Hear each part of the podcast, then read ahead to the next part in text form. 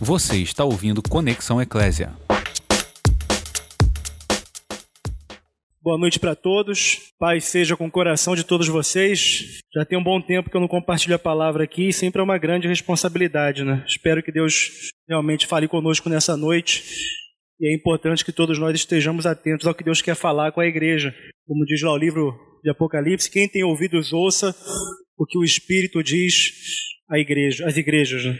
E com certeza Deus está falando algo conosco nesses dias. Já vocês estão sensíveis, estão atentos. Todas as palavras dos últimos tempos têm tido uma conexão uma com a outra, né?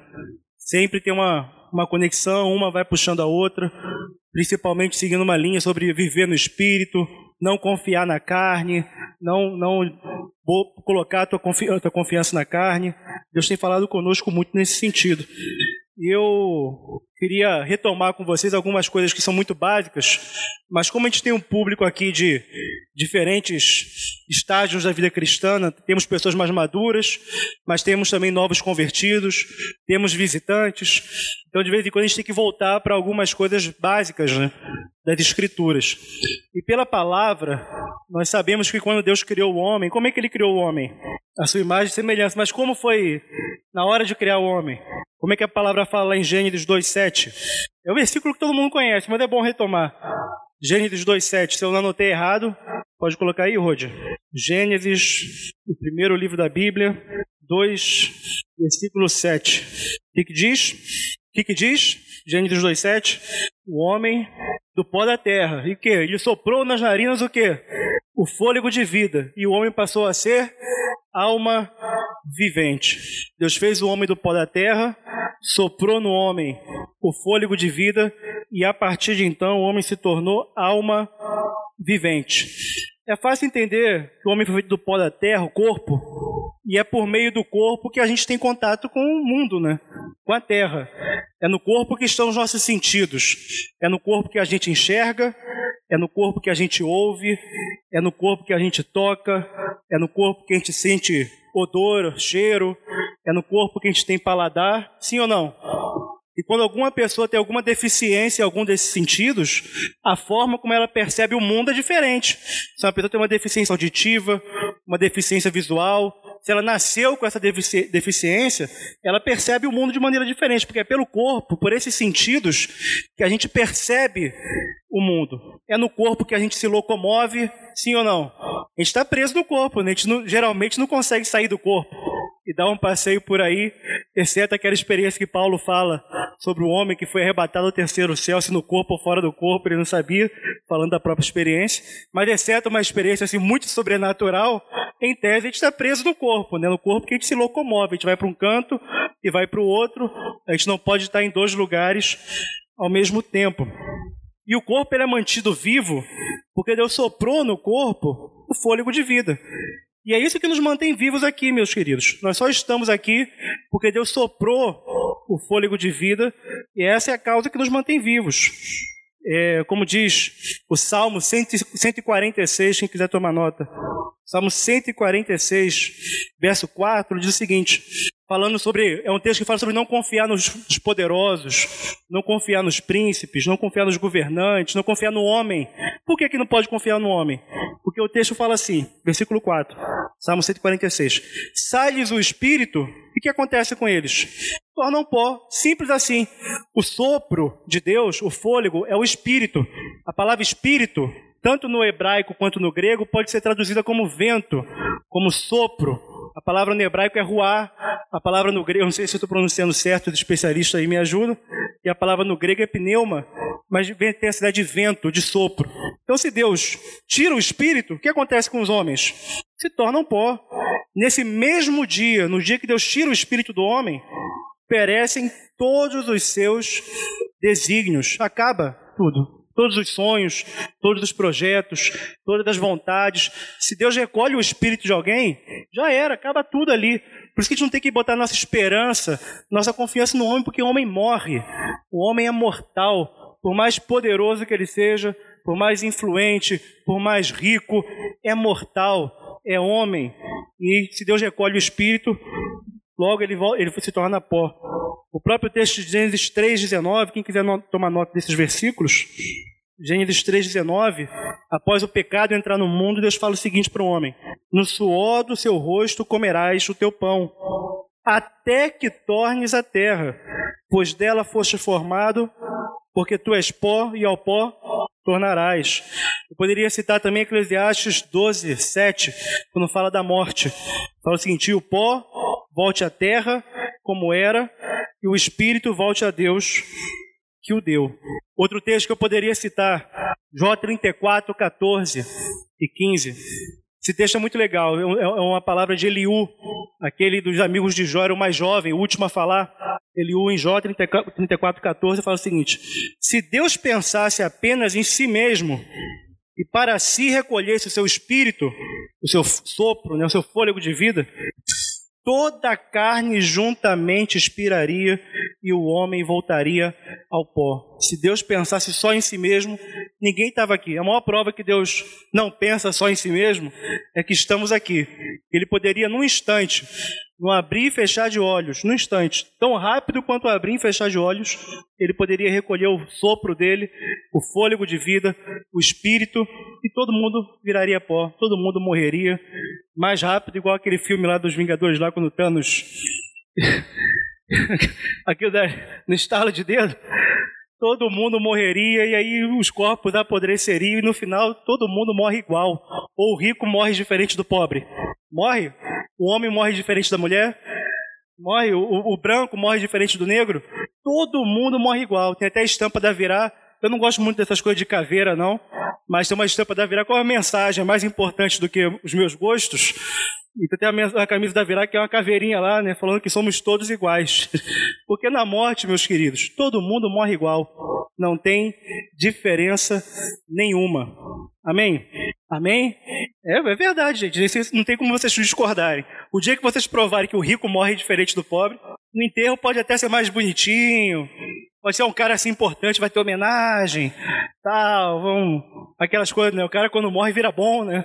Todo mundo que morre vira bom, aí vira homenagem, e não sei o quê, mas no final é todo mundo enterrado ou cremado, e o final vai ser o mesmo, tudo vai virar pó. E é por meio do corpo, então, que a gente se relaciona com o mundo, onde estão os nossos sentidos. É por meio do corpo que a gente faz tudo, inclusive. Eu posso citar 2 Coríntios 5,10. Segunda carta de Paulo aos Coríntios, capítulo 5, versículo 10. Porque importa que todos nós compareçamos perante o tribunal de Cristo, para que cada um receba segundo o bem ou o mal que tiver feito por meio do corpo. Então, é por meio do corpo que a gente faz o bem e pode fazer o mal também, por meio do corpo. O corpo em si, ele não é mal. É por meio dele que a gente faz o bem ou que a gente faz o mal. Eu posso citar Romanos 12, quando fala que a gente oferecer os nossos corpos como sacrifício vivo, santo e agradável a Deus, porque Deus tem interesse que eu ofereça o meu corpo a Ele, e não o meu espírito, não a minha alma. Porque fala corpo. Porque, gente, todo mundo faz tudo no corpo e por meio do corpo. Então você oferece teu corpo, a totalidade da tua vida tu oferece como sacrifício vivo, santo e agradável a Deus, que é o nosso culto racional. Amém? Posso citar também 1 Coríntios 6,20, quando diz assim: Porque foste comprados por preço, fomos comprados pelo sangue de Jesus. Amém? Foste comprados por preço. Agora, pois, glorificai a Deus no vosso corpo. Então está muito claro que o corpo foi feito do pó da terra, é por meio dele que a gente conhece as coisas naturais, as coisas desse mundo, nossos sentidos, e por meio dele a gente faz o bem ou faz o mal. A gente tem que colocar o corpo como sacrifício a Deus e tem que glorificar a Deus no nosso corpo. Amém? E o espírito, paz? O que é o espírito? O espírito é esse sopro de Deus no homem. É a parte que vem de Deus, que na morte retorna a Deus. Né? O pó volta ao pó, de onde foi feito, o Espírito volta a Deus que o deu. É aquela parte que Deus deu ao homem, que Deus colocou no homem. E eu posso sintetizar que o Espírito é aquela parte de nós por meio do qual a gente pode ter relação com Deus, por meio do Espírito. A gente pode ter relacionamento com Deus, comunhão com Deus, amizade com Deus, ouvir a voz de Deus é pelo Espírito. Eu poderia citar muitos textos, mas vou citar um texto lá em João 4. Vocês lembram que está em João 4? João 4? João 4 é conhecido. João 4 começa com a história da mulher samaritana, da conversa de Jesus com a mulher samaritana. Jesus está lá conversando, batendo papo com a mulher samaritana, e em determinado momento surge uma pergunta.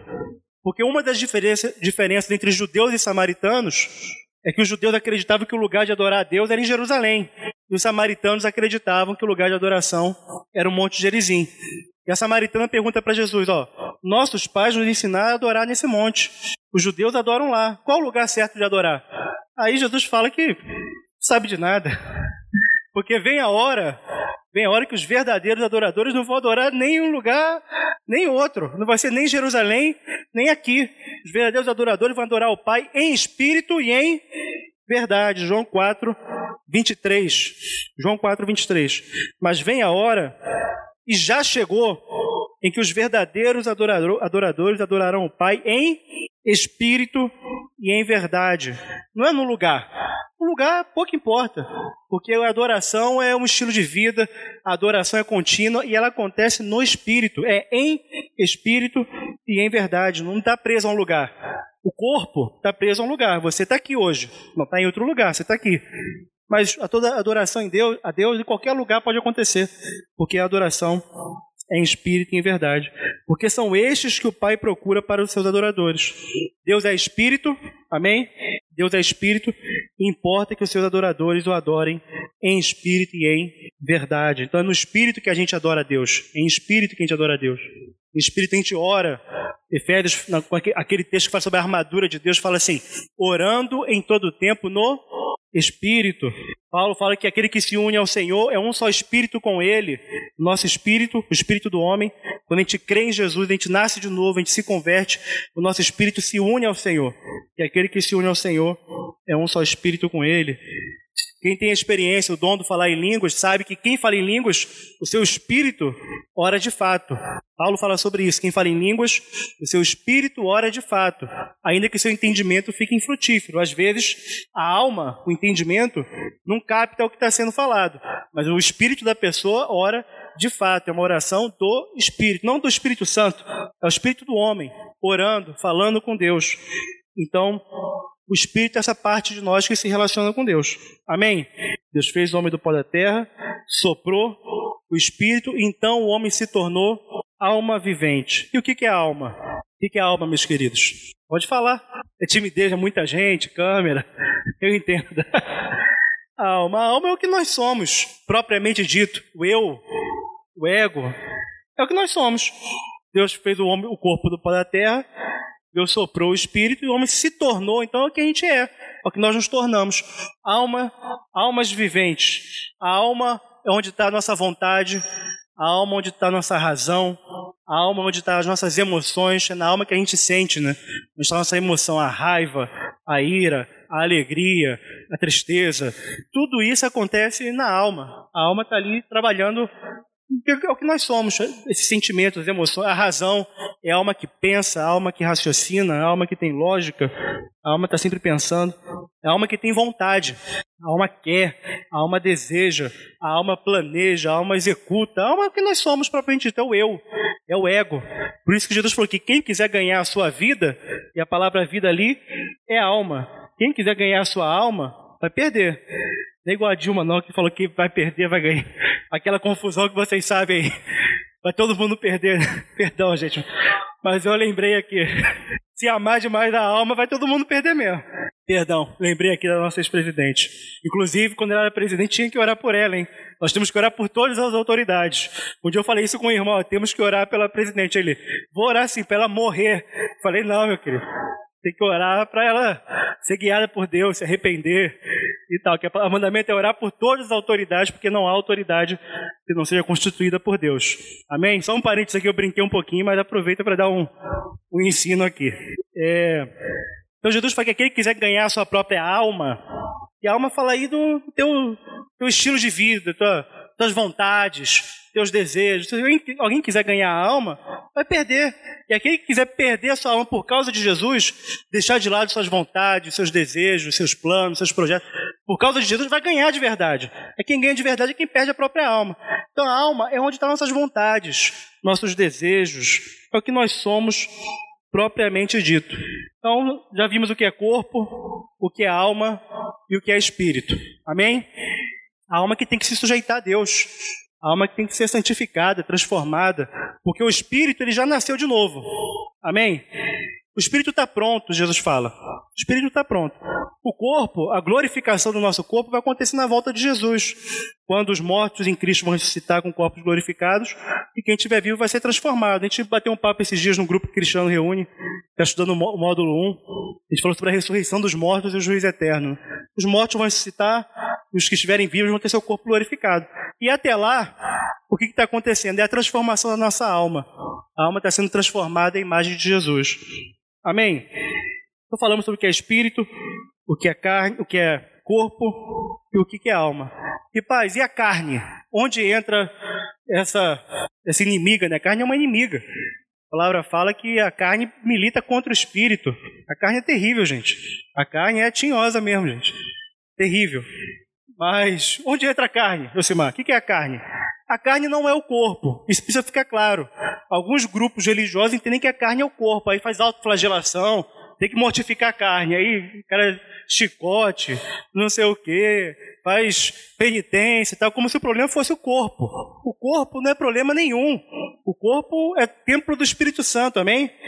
E a própria palavra fala em 1 aos Tessalonicenses 5, 23, 1 aos Tessalonicenses 5,23 fala o seguinte: O mesmo Deus da paz vos santifique em tudo, e vosso espírito, alma e corpo sejam conservados íntegros e irrepreensíveis da vinda de nosso Senhor Jesus Cristo.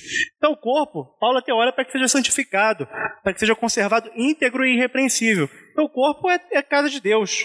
O corpo é templo do Espírito Santo, é habitação do Espírito Santo. Quando o Espírito Santo vem morar em nós, né, o nosso espírito se une ao Espírito de Deus, o corpo passa a ser templo do Espírito Santo. Então, carne não é corpo. Inclusive, na maioria dos textos que aparece a palavra carne, a palavra grega é diferente da palavra corpo. A palavra grega para corpo é soma. Né, na maioria dos textos, é soma, que é de onde vem as doenças psicossomáticas, essas doenças que nascem na alma e aparecem no corpo. Né? Então, é soma.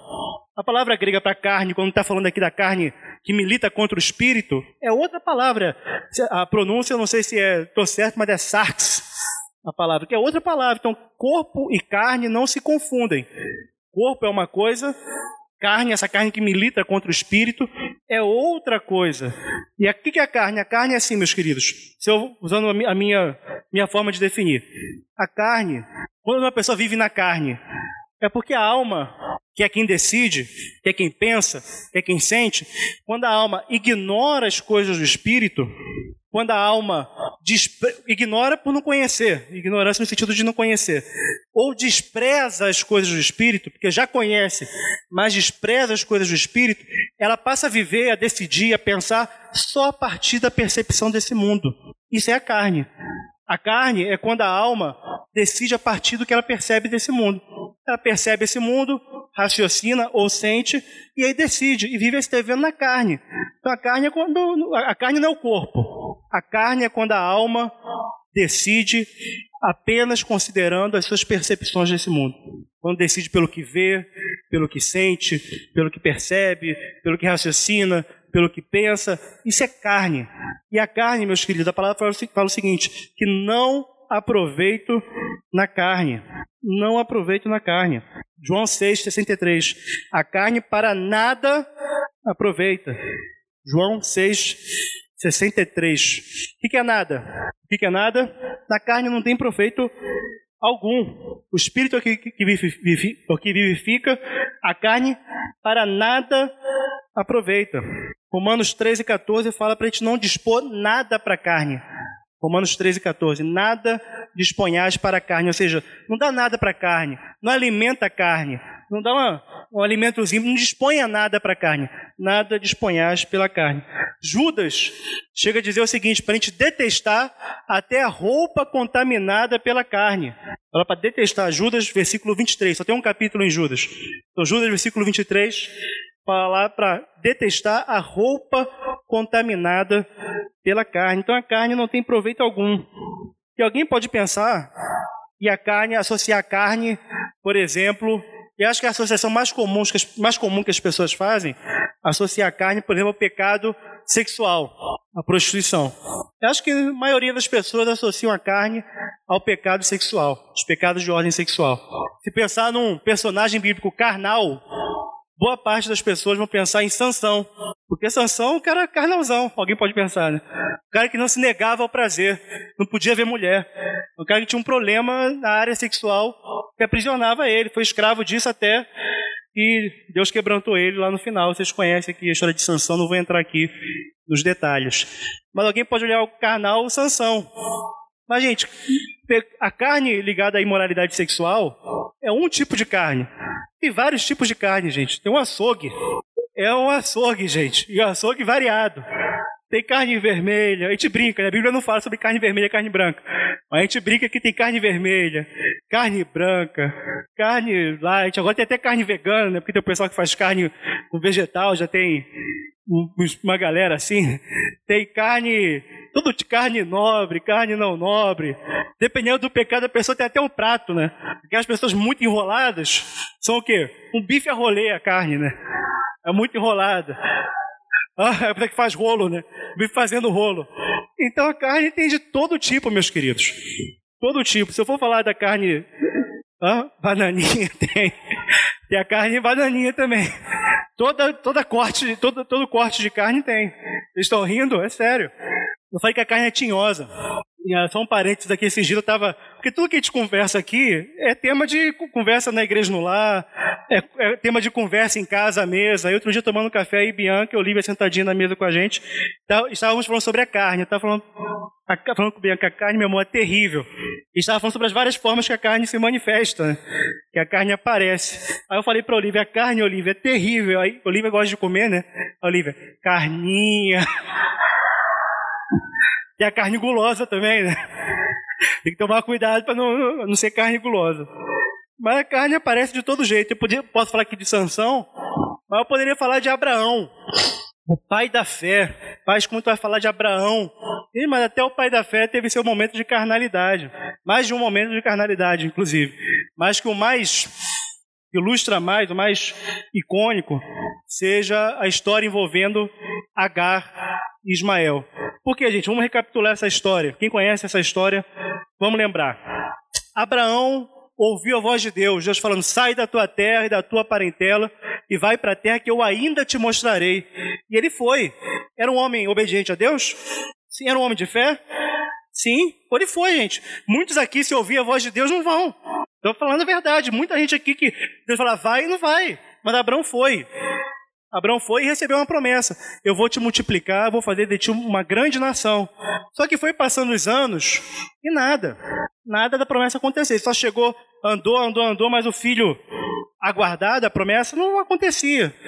E aí, Sara, já sendo uma mulher de idade, estéril, desde a juventude, Sara teve uma ideia brilhante. Eu não posso gerar filhos para Abraão, mas eu tenho uma escrava aqui, ó, em idade reprodutiva, tratou H como fosse um, um animal quase, né?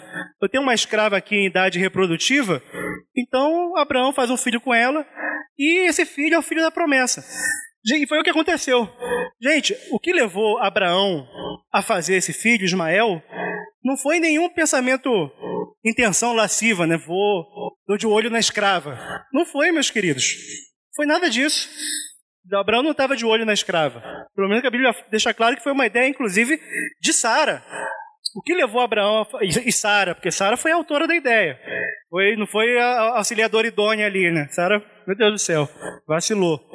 Mas o que levou a Sara foi uma coisa, até aquela ideia, Elcimar, não foi, foi uma coisa chamada razão, foi uma coisa chamada lógica. Ela fez uma conta. Ela falou assim: Deus fez uma promessa, mas por meios naturais é impossível que essa promessa se cumpra. Então eu vou achar um meio humano, um meio natural, um meio carnal. Carnal não porque envolve uma relação sexual, não, gente. É carnal porque é um meio humano. Porque as promessas de Deus, meus queridos, se alcançam pelos meios de Deus. As promessas de Deus são alcançadas pelos caminhos de Deus, não é pelos nossos meios, não é pelos nossos caminhos, gente. Isso precisa estar muito claro dentro de nós. Na última reunião geral, Franco compartilhou sobre irmãos que ele conheceu lá nos Estados Unidos, que foram para lá, que entraram de qualquer jeito e dizendo que foi Deus que levou. Meus queridos, Deus até poderia querer levar alguns deles para lá, Mas as promessas de Deus se alcançam pelos meios de Deus. Não existe vale tudo para se alcançar as promessas de Deus, não, gente. Não existe vale tudo. Existem os meios de Deus.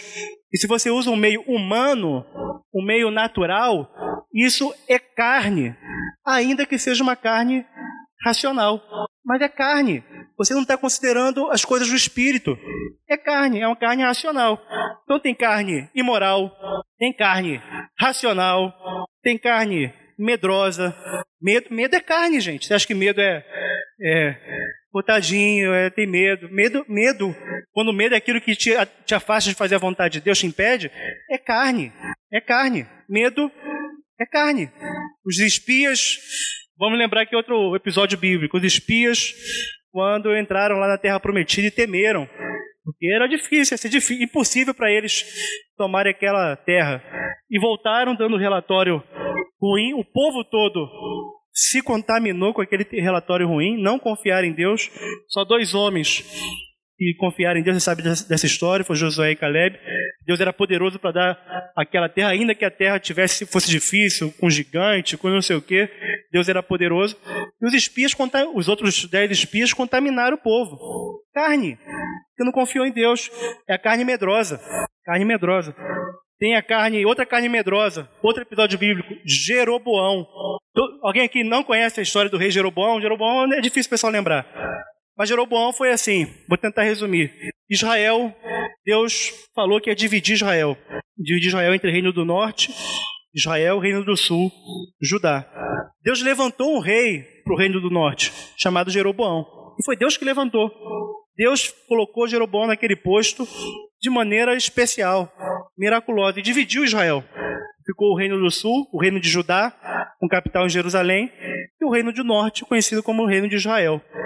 E Jeroboão lá reinando, e Deus colocou ele lá, Joe, ele pensou assim, pô, vai chegar as datas de celebração, a Páscoa, que os judeus celebravam, outras comemorações, e esse povo aqui que eu estou reinando, eles vão para Jerusalém, porque os judeus acreditavam Jerusalém é o lugar de adorar. Né? Então Jeroboão pensou: eles vão para Jerusalém. Chegando lá, eles vão, vão ficar nostálgicos. Vão voltar ao antigo rei deles. O que, que eu vou fazer então? Gente, que pensamento é, é carnal. O cara que Deus. Não tem outra palavra, Sam. Ele está pensando de uma, uma palavra com um pensamento carnal. Porque o cara que Deus colocou ele lá não deveria temer perder o posto, perder o povo. Mas entrou o medo. O medo entrou em ação e ele pensou assim: cara, se o povo for lá para Jerusalém, cultuar Deus lá, já era. Vai voltar, vão fazer uma rebelião aqui, vão voltar para o antigo senhor deles, o antigo rei. O que, que eu vou fazer? Olha que ideia bizonha. Vou fazer aqui um bezerrinho, uma estatuazinha, colocar aqui mesmo e falar: Ó oh, povo de Israel, eis o teu Deus que te tirou da terra do Egito. E aí eles vão ficar aqui adorando e não vão voltar para lá. Que ideia infeliz, meus queridos. Um cara que Deus levantou, temeu perder o povo e criou um remendo aí, uma coisa sem pé nem cabeça, acabou levando o povo para idolatria, perverteu Israel, por medo de perder é carne, carne medrosa, carne medrosa. Tem carne invejosa, como a de Caim, como a de Saul, e quando escutou as mulheres cantando lá, Saul matou milhares e Davi matou dez milhares, ficou na carne, literalmente. Ficou na carne, virou inimigo de Davi. Carne invejosa. Tem carne orgulhosa. Semana passada, reunião passada, Franco falou sobre Aitofel. Era um conselheiro de Davi e depois se torna conselheiro de Absalão. E Aitofel era um homem cujo conselho era temido, que ele sempre acertava, né? O próprio Davi temia o conselho de Aitofel e pede para Deus confundir o conselho de Aitofel. E Deus realmente entrou em ação e confundiu e o conselho de Aitofel não foi ouvido. Não foi ouvido. E o cara está tão acostumado a ser ouvido, deve ter construído a identidade dele tudo em função disso, né? Eu sou o cara ouvido. Todo mundo me consulta. Eu sempre falo que é certo. Que o dia que o conselho dele não foi ouvido, não foi ouvido, ele chegou em casa, arrumou a casa, deu os comandos que precisava dar e se enforcou, porque o conselho dele não foi ouvido. Esse é o final da história de Aitofel. Então, assim, carne, carne, a carne vaidosa, a carne orgulhosa, a carne que se sente importante, a carne que se sente indispensável. Quando você se sente indispensável na vida de alguém, é carne. Tem carne murmuradora, como o povo de Israel no deserto. Tem carne religiosa. Tem ou não tem? Tem ou não tem, gente? Ih, gente, se tem. Carne evangélica, carne gospel, carne. Toda carne existe, gente. Quando eu falo que é um açougue, é um açougue mesmo. Tem carne religiosa, como os fariseus, lá que Jesus teve tanto, tanta discussão com os fariseus, como os, aqueles homens que ao darem esmolas faziam para ser visto. Ó, oh, a esmola que eu estou dando aqui, toca a trombeta. Todo mundo saiba que eu sou generoso. Faziam para ser vistos pelos homens. E quantos no meio do povo de Deus tem essa carne religiosa? Faz as coisas para serem vistos pelos homens, não estão preocupados com a aprovação de Deus. Está preocupado com a aprovação do homem. Está sempre em busca da aprovação. Da, da, da, de ser visto, de ser elogiado. O dia que não é elogiado é um sofrimento, é uma dor profunda quando não é reconhecido. Quando alguém esquece, especialmente em época de rede social, quando você tem uma festa lá e tu não foi convidado, aí a carne entra, entra em ação profundamente. É ou não é verdade, gente? Quem nunca se sentiu excluído por um Facebook aí na vida? Quando viu, pô, fulano nem me convidou. Várias pessoas ficam assim, é verdade. O Instagram também, sei lá. Eu quase, eu tenho Instagram, mas não, não uso. Aliás, foi, foi bem pra caramba pra mim apagar os aplicativos de rede social do celular. Só uso rede social no computador, quando estou com tablet, no celular eu não uso não, graças a Deus, para mim fez bem. faz bem, só o WhatsApp. Mas, meus queridos, carne, carne quer ser vista pelos homens, quer ser lembrada, quer ser reconhecida. Tudo isso é carne. E carne para nada aproveita. Nada disponhais para a carne. Paz, como a gente sai dessa vida carnal? Porque, amado, se a gente fazer uma avaliação profunda, se você estiver sensível ao que o Espírito Santo está falando contigo, você vai identificar várias carnalidades na sua vida. Momentos que você não confia em Deus, você confia em si mesmo. O Dinho abriu falando aqui sobre as coisas que nos inquietam, nos atrapalham de ouvir Deus, e uma das principais coisas é a ansiedade. Quando a gente está inquieto. Gente, ansiedade nasce muitas vezes da confiança na carne. Você acha que as coisas dependem de você. Você tem que fazer, você tem que acontecer, você tem que resolver. E você aí daqui a pouco está ansioso e não sabe por quê. Não sabe por quê, não consegue ouvir Deus. Não consegue ouvir porque tem a carne ansiosa. Tem todo o tipo de carne. E essas coisas nos atrapalham de ouvir Deus profundamente, meus queridos. Como a gente sai dessa vida carnal? Só para fixar bem, o que a carne produz? Vocês sabem o que a carne produz? Gálatas 5,19. Gálatas 5,19. Ora, as obras da carne são conhecidas, e são prostituição, impureza, lasciva. Essa é a associação mais rápida que as pessoas fazem com a carne, e Paulo começa por elas. Prostituição, é a porneia, as relações sexuais ilícitas, né? impureza, lascívia. Idolatria, feitiçarias, inimizades, briguinha, inimizade é carne. Inimizade, às vezes, na família, entre homem e mulher. Às vezes a gente tolera inimizade entre homem e mulher como se marido e esposa, como fosse algo normal. É carne, gente. Carne. Inimizades, porfias, ciúmes, iras. Gente, como nós somos levianos quando o assunto é ira. A gente se ira como se isso não produzisse nada. Mas a ira do homem não opera a justiça de Deus. E quando o homem se ira, o diabo entra. Porque a palavra fala: irai-vos e não pequeis, não deis lugar à ira. Irai-vos e não pequeis, não deixe o sol se pôr sobre a vossa ira, nem deixe lugar ao diabo. O diabo se aproveita dessas oportunidades para ferir, para magoar, para separar. E a gente trata a ira como se fosse uma coisinha qualquer. A ira é obra da carne. Discórdias, dissensões, facções, invejas, bebedices, glutonarias. E a lista não para aí. É coisas semelhantes a estas, a respeito dos quais eu vos declaro, como já outrora vos preveni, que não herdarão o reino de Deus os que tais coisas praticam. Aí é carne. O que o Espírito produz? O fruto do Espírito, logo no versículo seguinte. Né? Mas o fruto do Espírito, do Espírito Santo em nós, é amor, alegria, paz, longanimidade, benignidade, bondade, fidelidade, mansidão e domínio próprio. Contra estas coisas não há lei. É isso que a carne produz: dissensões, ciúme, inveja, briga, inimizade, o quê? fofoquinha, murmuração, tudo isso é carnal, gente. E como a gente tolera a carne? Como faz uma avaliação, meu querido, sobre a tua casa, tua família, como se tolera carne, Carne, orgulho. Quantas brigas entre, entre casais só existem porque nenhum dos dois quer se humilhar, nenhum dos dois quer ceder, nenhum dos dois quer abrir mão. Carne, para nada aproveita. E como sai dessa vida carnal? Meus queridos, primeiro, primeiro começa com arrependimento. É simples. Você tem que mudar sua mente. Arrependimento é metanoia, é mudança de mente. Tem que mudar sua mente. Tem que acreditar que carne é um negócio sério. Existe uma inimizade entre a carne e o espírito. Existe uma luta. Existe uma briga para que nada da vontade de Deus se cumpra na tua vida. E você precisa levar isso muito a sério. Muito a sério essa guerra. Você precisa mudar sua mente em relação a isso. Você muda sua mente orando a Deus. Para Deus me mostra essas coisas, me revela essas coisas. Me revela que eu não consigo enxergar a gravidade disso. Me mostra. Você alcança isso orando, mas você também alcança isso sendo limpo pela palavra de Deus, porque é a palavra de Deus que limpa as nossas mentes e os nossos corações. Amém? A palavra limpa, a palavra, a palavra é poderosíssima. Ela penetra como espada e separa inclusive alma e espírito. Aquilo que é a tua alma carnal falando, aquilo que é Deus falando ao teu espírito. A palavra de Deus separa, a palavra de Deus limpa. Jesus, quando, aquele episódio dos lava, do lava-pés, Jesus falou: vocês vão lavar os seus pés, vocês não terão parte comigo.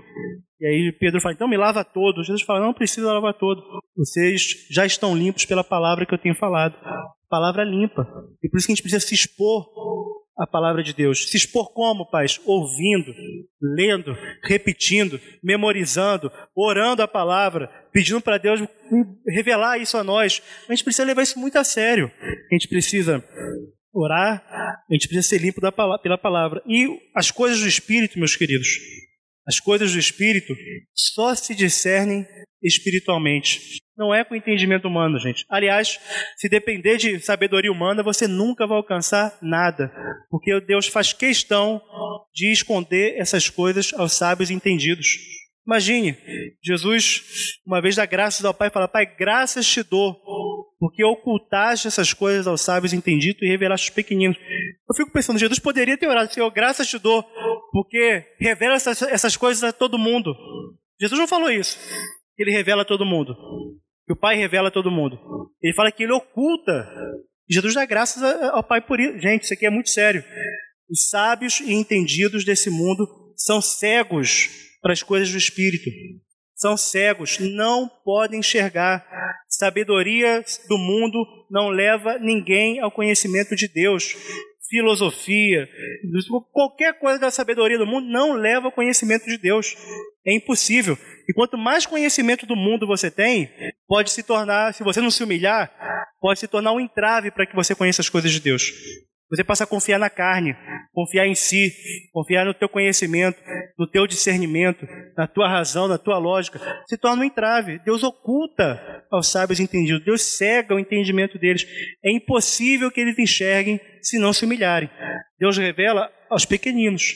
E por isso Paulo vai dizer lá aos primeiros, primeiros Coríntios que no meio do povo de Deus, da família de Deus, não são muitos os sábios segundo o mundo, segundo a carne.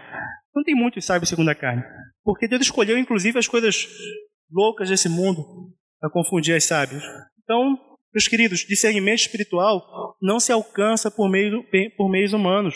Discernimento espiritual se, se alcança espiritualmente. Você precisa conferir coisas espirituais com espirituais, como Paulo diz na primeira carta aos Coríntios, capítulo 2. Coisas espirituais com espirituais. Amém?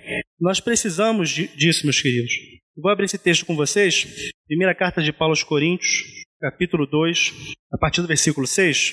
1 Coríntios, capítulo 2, a partir do versículo 6, diz assim: Entretanto, expomos sabedoria entre os experimentados, não, porém, a sabedoria deste século, ou deste mundo, nem a dos poderosos desta época, que se reduzem a nada. Mas falamos da sabedoria de Deus em mistério, outrora oculta, a qual Deus pré-ordenou desde a eternidade para a nossa glória. Sabedoria que nenhum dos poderosos deste século, deste mundo, conheceu. Porque se a tivesse conhecido, jamais teriam crucificado o Senhor da glória. Como está escrito, nem olhos viram, nem ouvidos ouviram, nem jamais penetrou em coração humano o que Deus tem preparado para, para aqueles que o amam. Esse texto é legal, mas a maioria de nós achamos que está falando do futuro. Mas se você ler o versículo 10, Paulo fala o seguinte: Mas Deus nolo revelou pelo Espírito. Todas as coisas que Deus preparou para aqueles, aqueles que o amam, o que nem olhos viram, o que nem ouvidos ouviram, e nunca penetrou o coração humano, Deus já nos revelou pelo Espírito. Não é um conhecimento futuro que ele está falando, não. Ele está falando de um conhecimento disponível para nós hoje, porque ele já nos revelou no Espírito. Pelo Espírito, também. Porque o Espírito a todas as coisas prescruta, falando do Espírito Santo, até mesmo as profundezas de Deus. Pois qual dos homens sabe as coisas do homem, senão o próprio Espírito que nele está? Assim também as coisas de Deus, ninguém as conhece senão o Espírito de Deus. Ora, nós não temos recebido o Espírito do mundo, e sim o Espírito que vem de Deus, para que conheçamos o que por Deus nos foi dado gratuitamente, esse Espírito que nós recebemos. Disto também falamos, não em palavras ensinadas pela sabedoria humana, mas ensinadas pelo Espírito, conferindo coisas espirituais com coisas espirituais com espirituais. Ora, o homem natural, o que acontece com o homem natural? O homem natural não aceita as coisas do Espírito de Deus. O homem natural é o homem que é guiado, é guiado pela, pela alma. A palavra grega aqui vem de alma, vem de psique. É homem psíquicos. É homem natural, o homem que é guiado pela alma. Não aceita as coisas do Espírito de Deus, porque eles são loucura. Não pode entendê-los, porque elas se discernem como? Espiritualmente. Porém, o homem espiritual, o homem que é guiado pelo Espírito, julga todas as coisas, mas ele mesmo não é julgado por ninguém. Pois quem conheceu a mente do Senhor que o possa instruir? Nós, porém, temos a mente de Cristo. Meus queridos, a partir do momento que a gente creu em Jesus, existe uma fonte extraordinária de conhecimento de Deus que está disponível para nós acessível. E essa é uma verdade, meus queridos, muito tremenda. Nós temos a mente de Cristo. Nós temos a mente de Cristo, nós temos o Espírito Santo em nós. O triste é uma pessoa que tem isso à disposição dela, Joe. Viver ignorando as coisas do Espírito. Viver só considerando as coisas dessa terra. Tendo à disposição uma infinidade de conhecimento espiritual e o cara só discerne as coisas naturais. Só as coisas dessa terra é um crente carnal, que depois ele vai falar logo no capítulo 3. Eu, eu, porém, irmãos, não vos pude falar como espirituais. Eram pessoas que se converteram? Eram. Mas Paulo não pôde tratar eles como espirituais. Por quê? Porque eles eram, assim, e sim como carnais, como, em, como crianças em Cristo, a gente que nasceu de novo não cresceu, decidiu ficar imatura, como crianças em Cristo. Leite vos dei a beber, não vos dei alimento sólido, porque ainda não podeis suportá-lo. Nem agora podeis, porque ainda sois carnais. E ele fala a evidência da carnalidade lá em Corinto, as divisões, as contendas, os ciúmes. Não vou continuar lendo. Dividiam uns de Paulo, outros de Apolo. Vocês conhecem a história.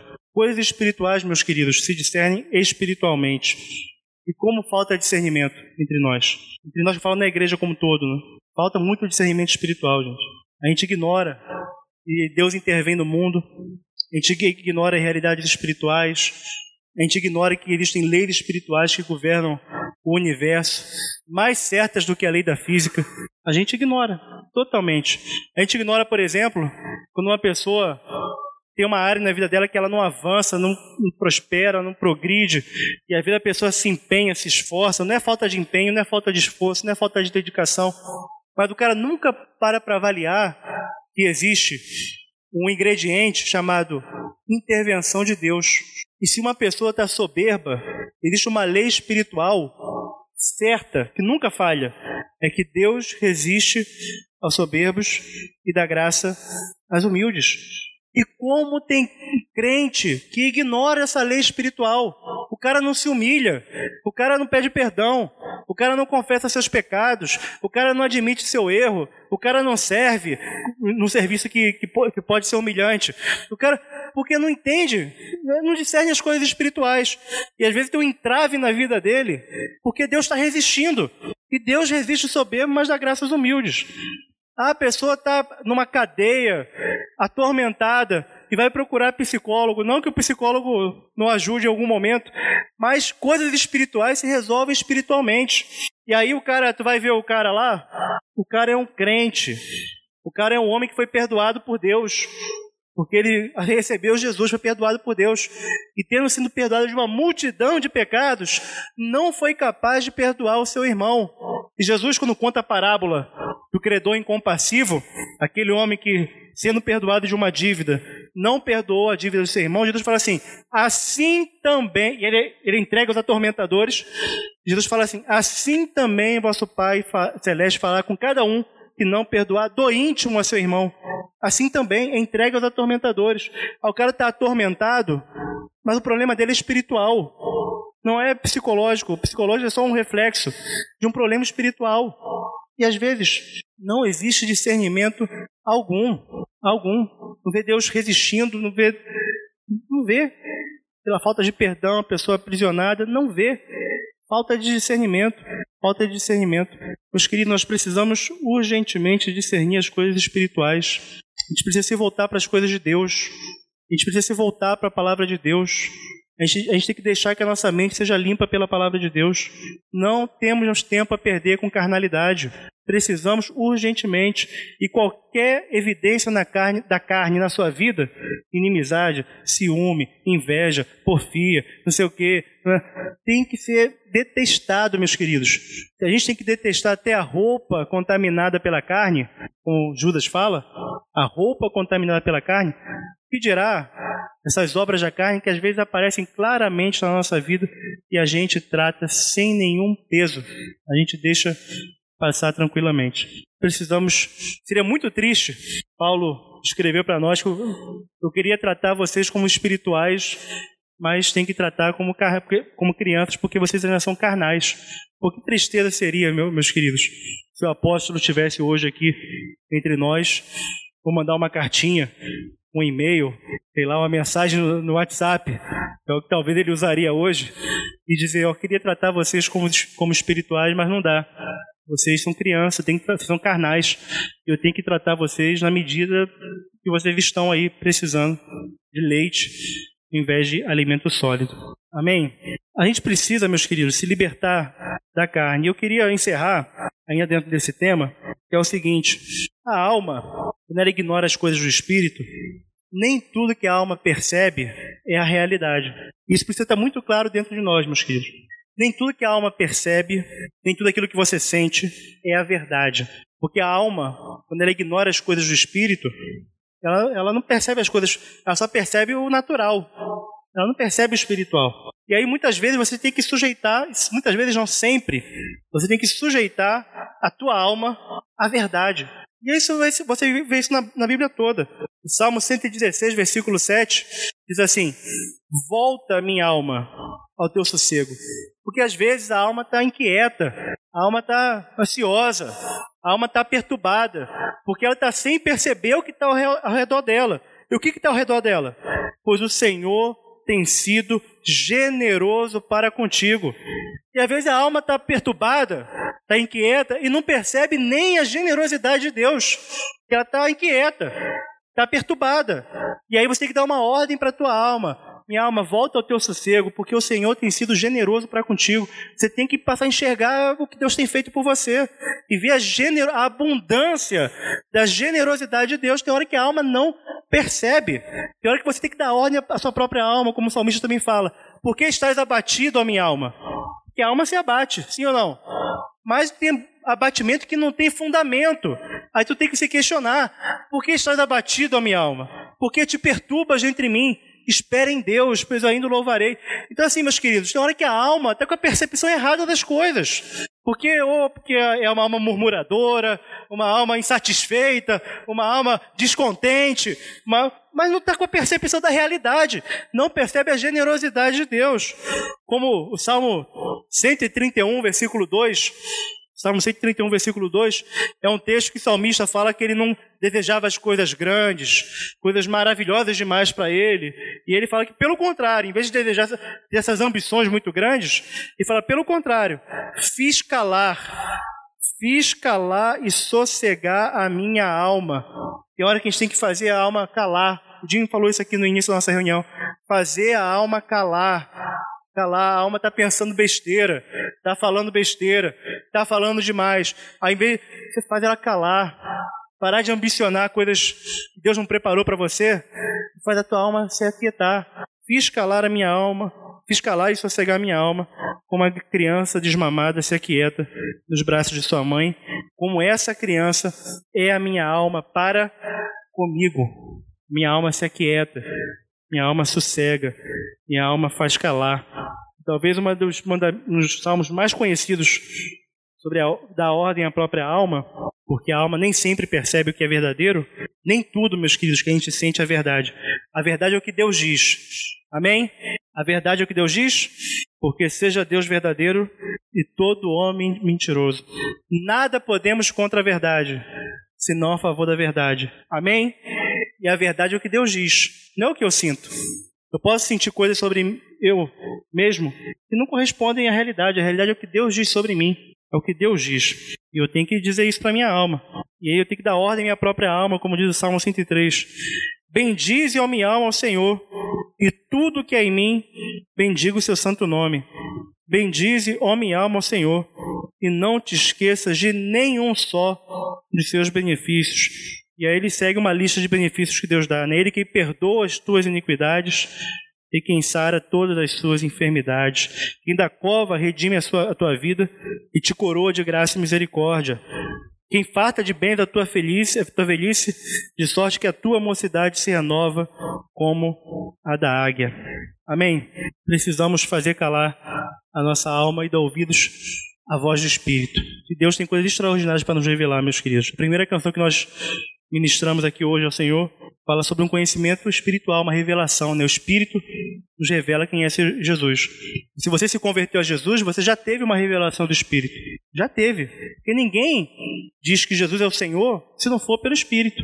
Você já teve uma revelação do Espírito. Você sabe o que é uma revelação do Espírito. Se você um dia creu em Jesus verdadeiramente. Só que é possível que no meio do caminho você tenha perdido essa sensibilidade ao Espírito Santo. E eu queria realmente, meus queridos, das muitas coisas que eu falei aqui, eu sei que citei muitos versículos, mas eu queria muito que a nossa conversa aqui hoje produzisse na vida de cada um aqui um desejo intenso para andar no Espírito, para discernir as coisas do Espírito e viver para Deus. Amém? Este foi mais um programa do Conexão Eclésia.